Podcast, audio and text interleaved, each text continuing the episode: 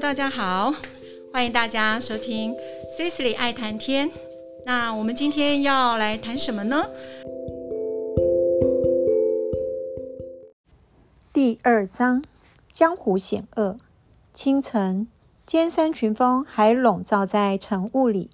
十三尖山是二十一尖山群峰里最高的一座。当所有的山都藏在雾里。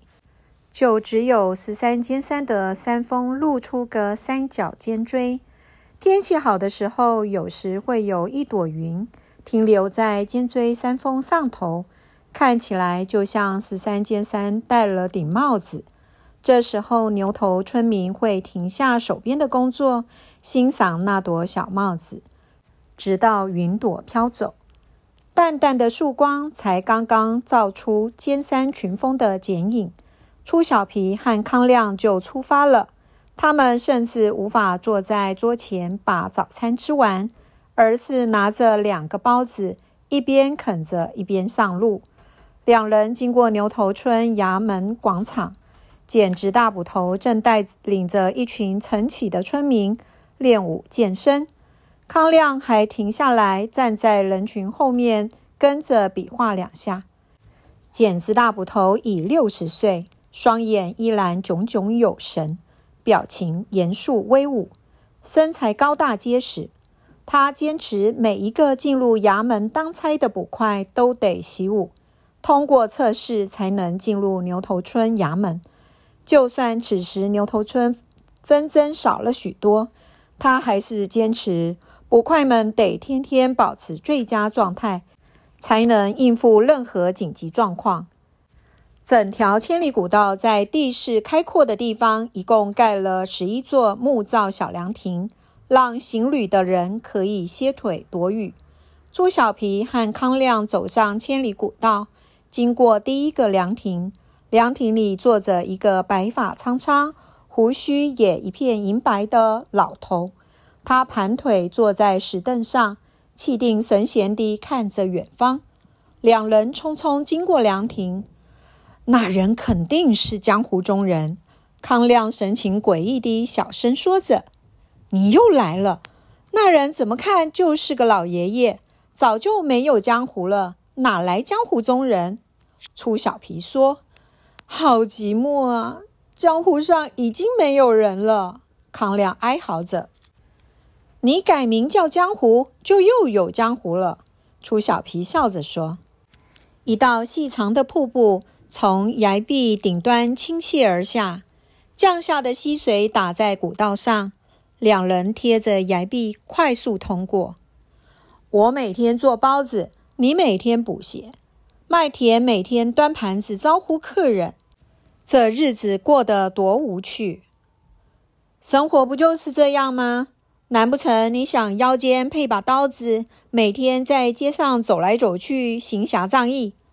牛头村几年也见不到几个小偷和抢匪，你怎么行侠仗义？侠客也要赚银子吃饭呢。瞧你说的，好像大家只要吃饱就行了，好像养鸭老刘有一块水池，养几只鹅、几只鸭子，人生就圆满了似的。怎么这么没出息？老刘每天剁菜喂鸭子，闲时就搬张舒服的椅子坐在家门口。悠哉的喝茶看云，一颗心悠哉了，舒服了，那就是好日子啊！那是普通人的好日子，我不要那样的日子。康亮看着初小皮，你每天补破鞋，连看人、看山、看云的时间都没有呢，这又是什么生活啊？我看人看鞋啊，什么人穿什么鞋，人怎么走路，鞋子怎么坏。楚小皮笑着说：“我还有老初师傅，还有康亮和麦田呢。每天看着你们，我就开心。我不一样，我要站在江湖尖上，让所有人都认识我。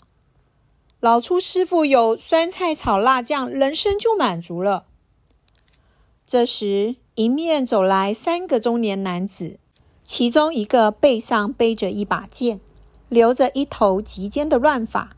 几天没刮的胡子，让他看起来颇显憔悴。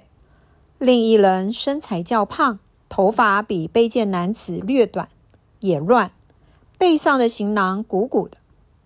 另一个人身材结实，一身轻便，头发整齐地束在脑后，只背着一个小布包，腰间系了一条宽腰带，两条腰带沉沉地垂在腰间。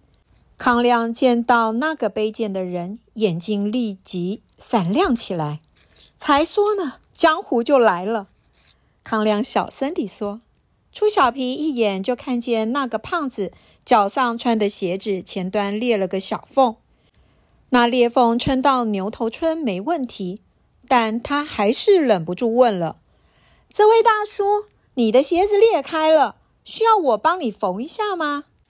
那胖子很惊讶地看看自己的鞋，还真裂开了，应该可以撑到牛头村吧？大叔，你运气真好，你遇见的刚好是我们牛头村鼎鼎大名的补鞋师傅粗小皮。康亮很得意地介绍着。但是我脚臭啊！胖子想补鞋，却又犹豫着。哎呦，补个鞋也要想老半天。等你决定好，天都要黑了。卑贱的男子不耐烦地催促着：“那好吧，小兄弟，你就帮我补一补吧，免得路上爆开了，我的脚要受罪了。”那胖子找了路边一颗石头坐下，脱下鞋子递给粗小皮。粗小皮从布包里拿出工具，蹲下身就缝了起来。裂缝不大，很快就补好了。小师傅好手艺呀！那胖子穿上鞋后，从兜里拿出一枚铜钱。初小皮挥着手说：“不用钱，交个朋友。”小兄弟好义气，好就交个朋友。我叫韦万二。韦万二朝着初小皮和康亮握拳打一。卑贱的那个人也说话了：“小兄弟，你们是牛头村人，我们正好要去牛头村。”在那儿一定还能碰面的。我叫葛青，这位是鲁鹤，到时候要请你们多多关照了。初小皮注意到那个叫鲁鹤的男子，左手小指和无名指都断了一个指节。没问题，肚子饿了，到康家包子铺吃包子。康亮爽朗地说着。一阵寒暄之后，各自赶路。他们看来不像做生意的，去咱们牛头村做什么呢？康亮小声地问。咱们这一条古道名气响当当，大概只是慕名来走一趟吧。初小皮说。来走古道还背剑，肯定是江湖人。康亮说。防身啊。初小皮说。以前古道上的盗匪多啊。两人走了大半天。一路上只有前往雷尔镇的人，到了里浪湾，从雷尔镇出发前往牛头村的人就多了。这个时间刚好是来往旅人交汇的时候。里浪湾是一个硬从一块伸向峡谷的大岩石凿出来的半圆石弯道，路面狭窄，只够一个人通行。来到此处，古道两头的路人。都得走到弯道中间，才会看见对面有没有人走来。如果有，其中一个就得面向岩石，将身体紧紧贴着石壁，礼让另一个人先走，或者转身走回去，让对方通过了再走。谁应该贴着岩石壁礼让呢？行之有年的规矩就是年纪轻的礼让年纪大的。男人礼让姑娘，那么两个年纪相当的人，谁让谁呢？谁凶谁不让？谁有理谁让？还有还有，有人在另一头喊着“有驴”，这时谁都得让。三岁小孩都知道，别和驴子争道。当初着路的人怎么就不把路凿宽一点呢？一边是悬崖，一边是坚硬的岩石。老天爷的巧安排，让行旅的人在这儿学会礼让。初小皮和康亮来到礼让湾最靠近悬崖的地方，立即转身往回走，让路给一个背夫。他背上的货把他的背脊都压弯了。过了里浪湾，就剩下一半路程。两人越走越慢，他们累了。从来没有走过这么远的路，还真累呢。我的脚疼死了，康亮抱怨着。我在你的鞋底加了几层软垫，走起来应该很舒服才对。楚小皮说：“再好的鞋，走上一天腿也会断的。是人的脚在走呢。”康亮说：“如果我学会轻功。”就可以一蹬脚飞几公里，两个时辰就飞到了雷尔镇了。说书先生真是太会说故事了，不管说什么你都相信是真的。康亮不服气，他挡住了粗小皮的去路，问着：“那你说说看，说书先生有哪件事说错了？”他说：“五金大赛的前几年，有一个参赛高手叫什么飞的。”他一蹬脚就飞了三个时辰的路程，一下子就抵达咱们牛头村凉茶亭。后来技不如人，败下阵来。这件事就是假的，没人可以这样飞。你说一蹬脚飞上屋顶或树梢，这没问题，练久了就会。但是鸟才可以飞，人就没那本事。我就相信人间有这等高手，也许他就长了翅膀。哎，你就信你的吧。总之，我就不信。初小皮推开康亮，继续往前走。还有那个什么高手，被飞踢坠落悬崖途中，还可以立即翻身，用内力冲回古道，没任何着力点，他可以这样做。这是章回小说里的情节。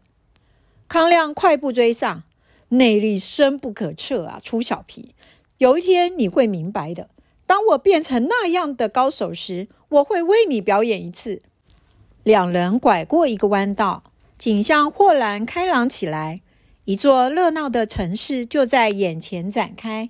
初小皮指着前方说：“雷尔镇到了。”雷尔镇真是个热闹的镇，到处是飞奔的马车，扬起了漫天尘埃。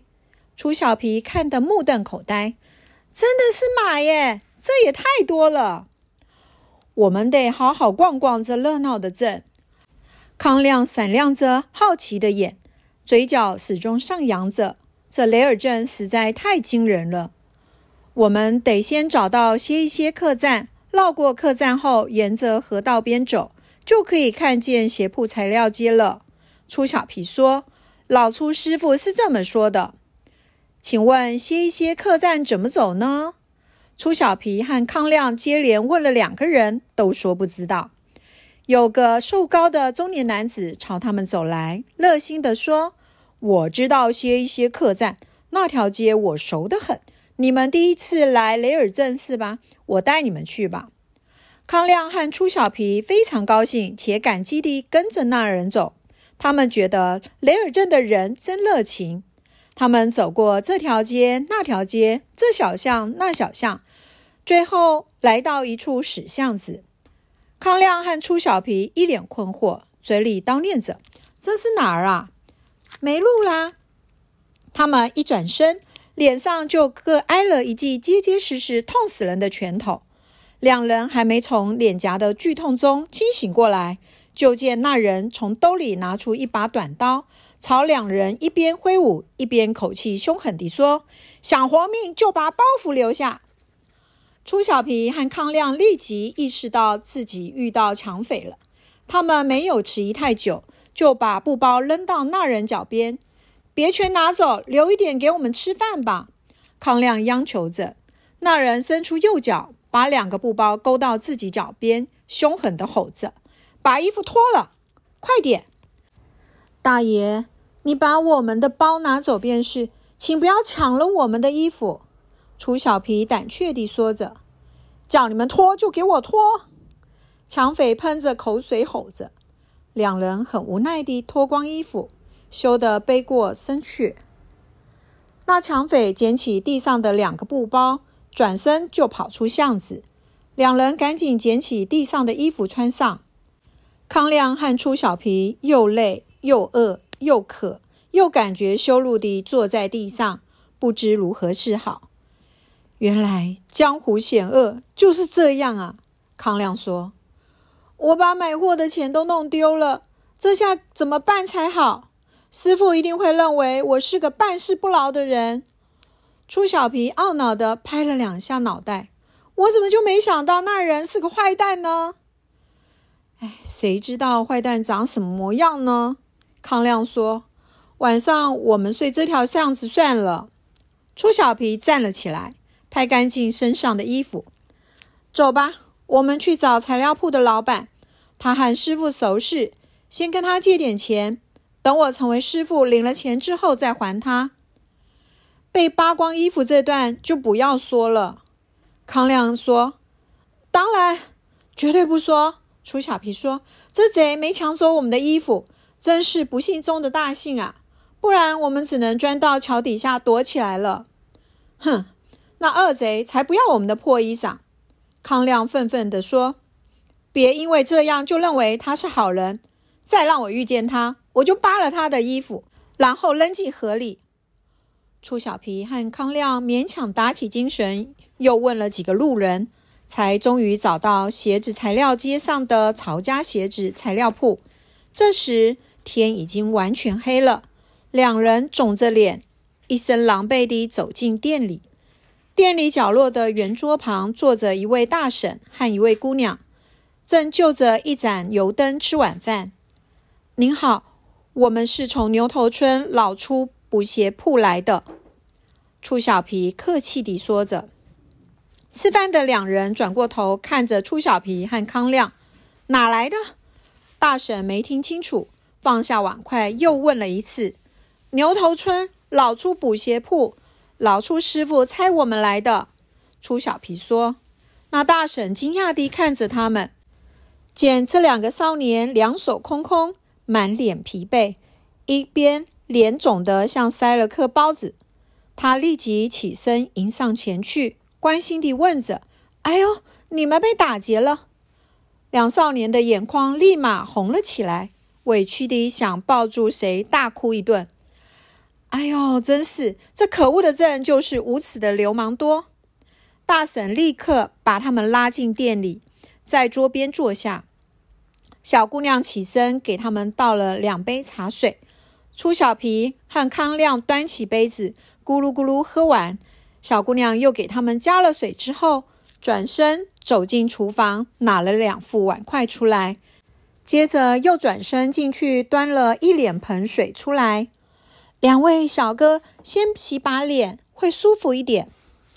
初小皮和康亮轮着洗了把脸，顺便把头巾也拿下来，把头也洗了一遍。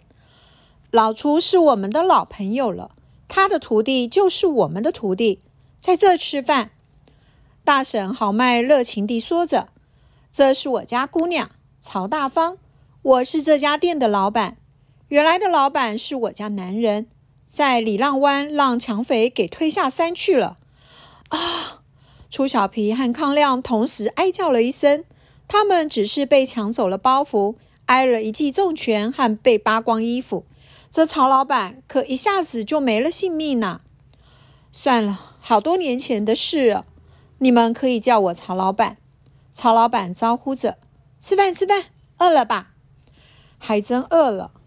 康亮端起碗。扒了两口饭，初小皮看着曹老板和大方姑娘，觉得这对母女长得真像。曹老板身材纤瘦，将长发卷起来盘在头上，插上一根绿色的发簪，看起来是一副爽快又利落的模样。大方姑娘和曹老板一样，有张鹅蛋脸，皮肤红润细致。她用一条淡粉红色的方巾将长发收拢起来。总是有两小撮头发垂落在两颊，时不时地将头发拨到耳后。大方姑娘坐在一旁，一会儿帮他们盛汤，一会儿又帮他们夹菜，让初小皮和康亮打从心底暖了起来。康亮看着眼前这姑娘，胸口涌现一股幸福感。他觉得大方姑娘真是他见过最温柔的姑娘。吃饱饭。大方姑娘还给他们泡了茶，他很有兴致地拿出一块长方形、看似紫色又像红色又有点黑斑点的东西，对着粗小皮说：“你一定得知道这是什么东西。”粗小皮努力将疲惫的双眼撑开，露出感兴趣的样子。“这是什么东西？”“这是紫噜噜兽的兽皮。”大方姑娘一边拨头发一边说。什么什么露露？康亮也听不明白。是紫色的紫，紫露露是一种野兽，出没在二十一间山。曾经有人逮到一只，这是它的皮。我告诉你哦，这是目前坊间最好的鞋底材料。听说有人买了一双这兽皮做的鞋，穿了五年，只磨掉一点点表层，穿一百年都没问题。听到世界上最好的鞋底材料，初小皮瞬间清醒过来。他接过兽皮，东摸西摸，还拿到鼻尖闻了几下，的确有一股兽的腥臭味。这兽的皮这么厚，刀剑肯定伤不了它。那么这兽怎么死的？初小皮问。刀剑无情啊，这兽的皮再怎么硬，它身体总有脆弱的地方。大方姑娘继续说着。这东西不是你想要有就有的，我求了很久才分到两块，可以做一双鞋。这兽的皮这么厚，肯定得用钉子打上。出小皮喃喃自语着：“得泡药水，敲打，再泡水，再敲打几次之后，这皮就软了。”大方姑娘说：“这兽多大只啊？”初小皮相当好奇，听说比一头牛还大。大方姑娘说：“见过这兽的人不多，和我接洽的卖家也没见过。听说的怎么能相信呢？”康亮在旁插嘴说道：“你别这么说哟，我就是信了。”大方姑娘说：“我们补鞋的不需要用到这么贵的材料，我们的顾客负担不起。”初小皮将紫露露兽皮还给大方姑娘。初小皮和康亮互换了一个眼神后。站起身，康亮对着曹老板打工作揖说着：“夜了，我们打扰太久，得告辞了。谢谢两位热情招待，改日一定双倍回报。”初小皮还没来得及开口借客栈住宿钱，曹老板便大着嗓门豪气地说：“你们身上没半毛钱，是要去哪儿啊？留下，楼上有房，让你们住两晚。”朱小皮和康亮感动得几乎要哭了，叠声的谢个不停。走吧，我带你们到房间去。你们看起来真的累坏了。大方姑娘一边说，一边领着他们上楼。两人一进房，头一沾枕，就立即跌进梦乡。夜里，初小皮还做了个梦，梦里的曹大娘变成他的娘，站在灶前帮他熬粥。